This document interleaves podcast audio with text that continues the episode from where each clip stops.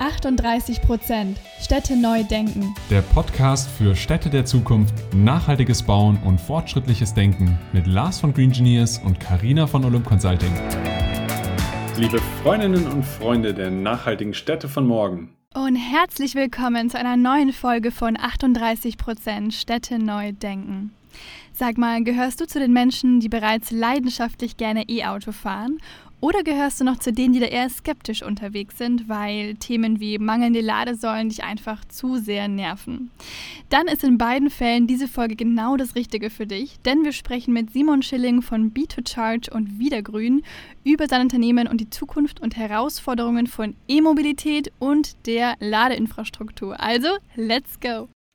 Ja, herzlich willkommen in unserem Podcast, lieber Simon, und schön, dass du heute dabei bist. Hallo, freut mich, dass ich dabei sein kann. Auch von meiner Seite herzlich willkommen, Simon, im Podcast und starte doch gleich mal durch. Wer bist du und was macht B2Charge?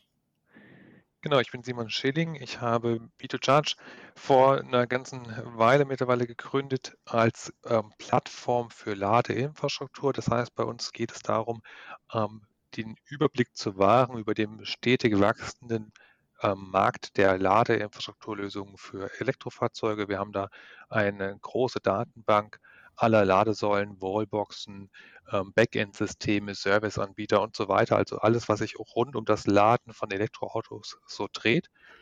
Und ähm, diese Plattform ist auch stetig am Wachsen, kriegt immer neue Produkte gelistet und, und wird regelmäßig aktualisiert. Okay, klingt gut.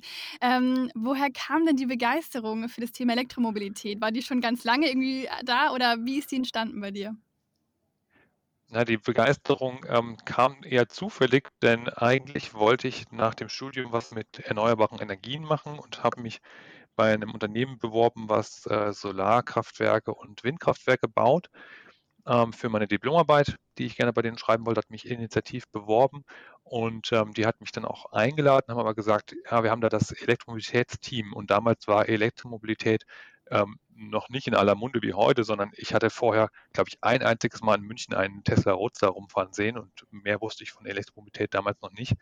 Und dann bin ich in das Team reingekommen. Das war super spannend, weil so die ersten Ladestationen, die ersten Fahrzeuge, die es gab, konnten wir alle hautnah ausprobieren und miterleben. Und wir haben da in der Zeit, glaube ich, auch äh, viel bewegt in dem, in dem Team. Und so bin ich dann ähm, in das Thema reingekommen und habe seitdem auch nichts anderes mehr gemacht. Das heißt, seitdem bin ich in diesem Ladeinfrastrukturmarkt unterwegs, ähm, bei über verschiedene Stationen und ähm, ja, verbringe nun die, die, meiste Zeit meiner Zeit mit der Beratung rund um das Thema Ladeinfrastruktur.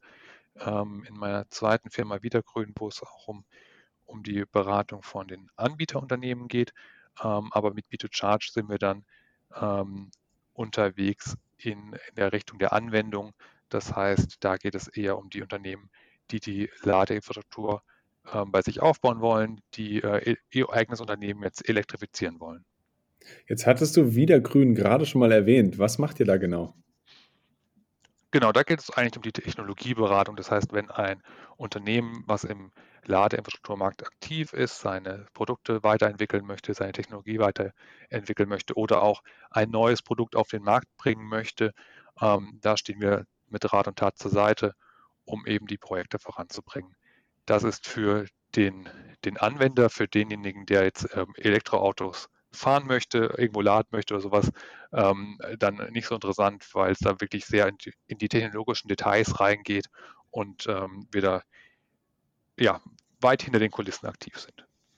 Okay, verstanden. Wenn wir uns jetzt mal vorstellen, Unternehmen XY hat jetzt die ersten Mitarbeiter, die jetzt äh, ein E-Auto fahren, ganz begeistert und dann kommt ja immer so ein bisschen das Thema auf, okay, wo kann man das denn laden? Und dann wäre ja die Firma eine Anlaufstelle. Ähm, warum kann jetzt Unternehmen oder warum macht es jetzt nicht Sinn, dass man sagt, okay, man haut jetzt ein paar Ladesäulen rein, wie man das jetzt irgendwie so denken würde, das ist ja ganz easy. Warum macht es jetzt Sinn, äh, mit euch zusammenzuarbeiten? Also quasi, welchen Use Case erfüllt ihr und wie könnt ihr die Firmen konkret bei diesem Prozess äh, unterstützen? Genau, das hast du ja schon richtig zusammengefasst. Es macht wenig Sinn, einfach mal die erste Wallbox aufzuhängen. Leider machen das recht viele Unternehmen und das war auch mit der Grund, warum wir B2Charge gestartet haben. Ähm, es gibt einfach sehr viele verschiedene Lösungen und es, es, gibt auch einen guten Grund, warum es so viele verschiedene Lösungen gibt, weil jedes Unternehmen oder jeder Anwendungsfall ist unterschiedlich und die verschiedenen Wallboxen, Ladestationen und, und Systeme, die es da eben gibt, ähm, die haben alle natürlich einen gewissen Fokus und sind für einen gewissen Use Case oder für mehrere Use Cases entwickelt worden. Um diese Übersicht zu wahren, haben wir, wie gesagt, die B2Charge-Plattform gegründet, haben da die, den kompletten Überblick und die, ähm, die Gesamtheit der Produkte auf dem Markt äh, weitestgehend abgebildet. Die Auswahl, welches Produkt jetzt das passende ist für meinen Anwendungsfall und was ich in meinem Unternehmen machen soll an Maßnahmen, die mich in das elektromobile Zeitalter dann eben bringen, ähm, das ist natürlich jetzt nicht für jedermann, der sich damit noch nicht äh, beschäftigt hat, ähm, so einfach ähm, ja, zu verstehen oder die, die richtigen Schritte in die Wege zu leiten. Dafür haben wir bei B2Charge dann noch die, das Beratungspaket Mobilitätskompass ähm, hinzugefügt. Das heißt, den Mobilitätskompass bieten wir den Unternehmen an, wie du jetzt gerade gesagt hast, die, ähm, die die jetzt nicht einfach mal die erste Wallbox an die Wand schrauben wollen, sondern die das Thema ganzheitlich und nachhaltig betrachten wollen. Ähm, für die haben wir diesen Mobilitätskompass geschaffen und designt. Da gehen wir mit den Unternehmen ihren Anwendungsfall durch, von Start, von dort, wo sie gerade stehen, bis hin zu einem ähm, Konzept, mit dem sie eben ihr Unternehmen Schritt für Schritt auf die Elektromobilität umstellen können. Jetzt reden wir immer noch von E-Mobilität. E-Mobilität ist ja in aller Munde und jetzt mal ganz allgemein gesprochen ein super gefragtes Thema und es wird spannender und spannender und auch die Immobilien werden jetzt immer mehr auf oder die Nachfrage kommt nach Ladeinfrastruktur mehr und mehr auf. Welche Herausforderungen, welche Wachstumsschmerzen siehst du denn da aktuell so ein bisschen auch vielleicht?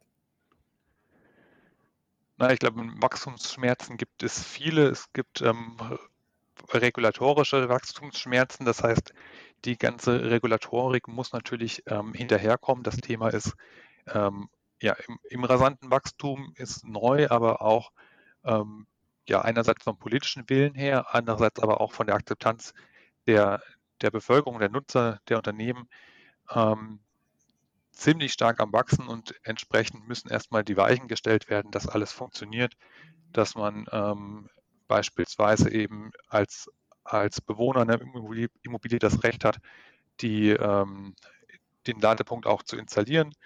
Ähm, gerade beim, beim Thema ähm, Wohnungseigentümergemeinschaften ist natürlich ein Thema, wie stimmt man sich da ab und wie ähm, findet man dann auch die, die passende Lösung, die jetzt in, den, in diesem ähm, konkreten Szenario äh, funktioniert, dass alle Wohnungseigentümer dort mitgehen können, dass aber auch ähm, perspektivisch natürlich irgendwann alle Stellplätze ähm, mit, mit Ladelösungen ausgestattet werden können. Denn ich glaube, dass es mittlerweile oder sollte mittlerweile jedem klar sein, es werden nicht weniger Elektroautos, werden eher mehr und man muss ähm, jetzt schon in der frühen Phase, wir sind ja immer noch in einer relativ frühen Phase, ähm, schon an, an die Zukunft denken und äh, schon vorbereitend unterwegs sein und auf das noch kommende Wachstum ähm, eingestellt sein einfach.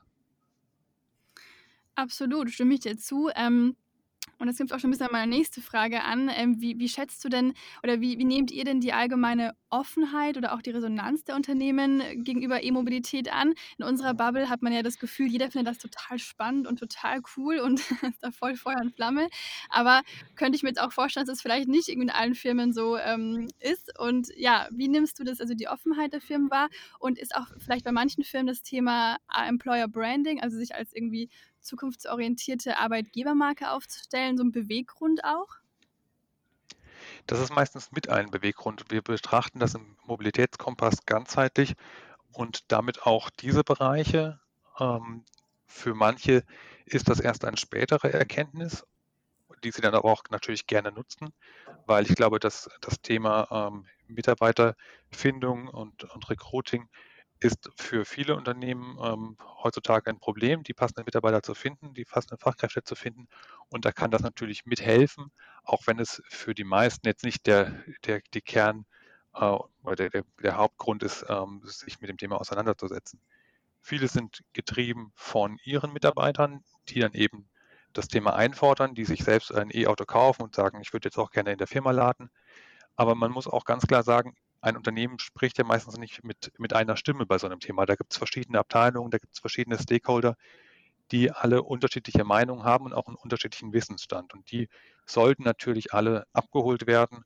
Und ähm, bisher haben wir es mit, mit jedem Unternehmen, was wir in der Beratung hatten, geschafft, ähm, dass sie das Thema für sich erkennen und dass sie auch ähm, über die verschiedenen Abteilungen hinweg den Nutzen erkennen und ähm, erkennen, wie sie mit dem Thema Elektromobilität umgehen, dass es für ihr Unternehmen am Ende auch ähm, ja, nachhaltig, passend ist und sie weiterbringt.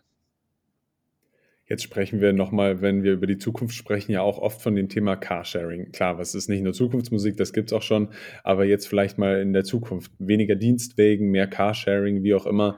Inwiefern hat dieses Thema Carsharing was mit eurer Dienstleistung dann zu tun und wie beeinflusst es euer Businessmodell? Also für uns ist Carsharing jetzt nicht ähm, zwingend relevant. Also wir betrachten es natürlich mit, weil es natürlich eine der möglichen Mobilitätsformen im Unternehmen ist. Aus meiner persönlichen Sicht ist Carsharing und Elektromobilität leider nur sehr, sehr schwierig unter einen Hut zu bekommen. Und gerade also das, das öffentliche Carsharing, jetzt nicht irgendwie im Unternehmen, sondern das öffentliche Carsharing, ähm, hat meines Wissens da bisher noch nicht die großen Erfolge zu verzeichnen, weil wir einfach mit Problemen äh, konfrontiert werden, da die es beim Carsharing mit Verbrennungsfahrzeugen nicht gibt. Und wenn es auch nur das Problem ist, dass der Carsharing-Anbieter es sehr, sehr schwierig hat, die Standorte für seine Fahrzeuge zu finden, an denen er auch Ladeinfrastruktur errichten kann. Gerade hier bei uns in Frankfurt ist es aus meiner Sicht das Hauptproblem. Die haben es sowieso sehr schwierig, die Standorte für, also stationsgebundenes Carsharing, die Standorte zu finden ähm, und die dann auch noch als ähm, ja eben mit, mit Ladeinfrastruktur auszustatten. Das heißt, wir springen noch einmal ganz kurz zurück von der Frage, also zur Frage von Carina. Siehst du das bei euch auch so, dass die Kunden oftmals diese E-Fahrzeuge nehmen, weil sie sagen, okay, das sind Steuervergünstigungen, dadurch werden jetzt viele Unternehmensflotten auf Hybride umgestellt oder reine Elektrofahrzeuge und das ist dann vielleicht ein Grund?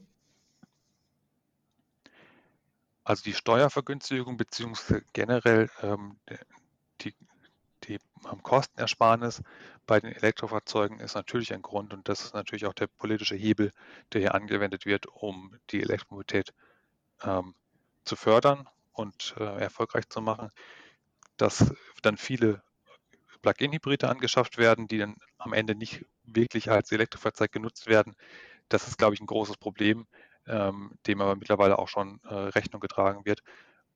Kann ich persönlich nicht gutheißen, ähm, logischerweise. Ich bin, ähm, wie gesagt, begeisterter Elektromobilist und ich finde, den Plug-in-Hybrid ähm, braucht es heutzutage nur in, in, sehr, sehr wenigen Fällen, denn die Akkus sind mittlerweile gut genug, dass man jeden Use Case oder die, die allermeisten Use Cases für so ein Fahrzeug einfach gut abdecken kann. Ähm, und es braucht eigentlich gar keine Plug-in-Hybride mehr. Okay. Ja, gerade nochmal auch zum Thema Carsharing, was du gemeint hattest. Ich könnte mir gut vorstellen, wenn man so ein bisschen die Zukunftsbrille aufsetze, dass wenn das Thema selbstfahrende Autos und wenn man die dann irgendwie smart zu sich steuern kann, dass es dann immer noch so einen Aufschwung bekommt, fände ich auf jeden Fall, glaube ich, ganz cool. Aber muss man mal gucken, wie sich das noch entwickeln wird.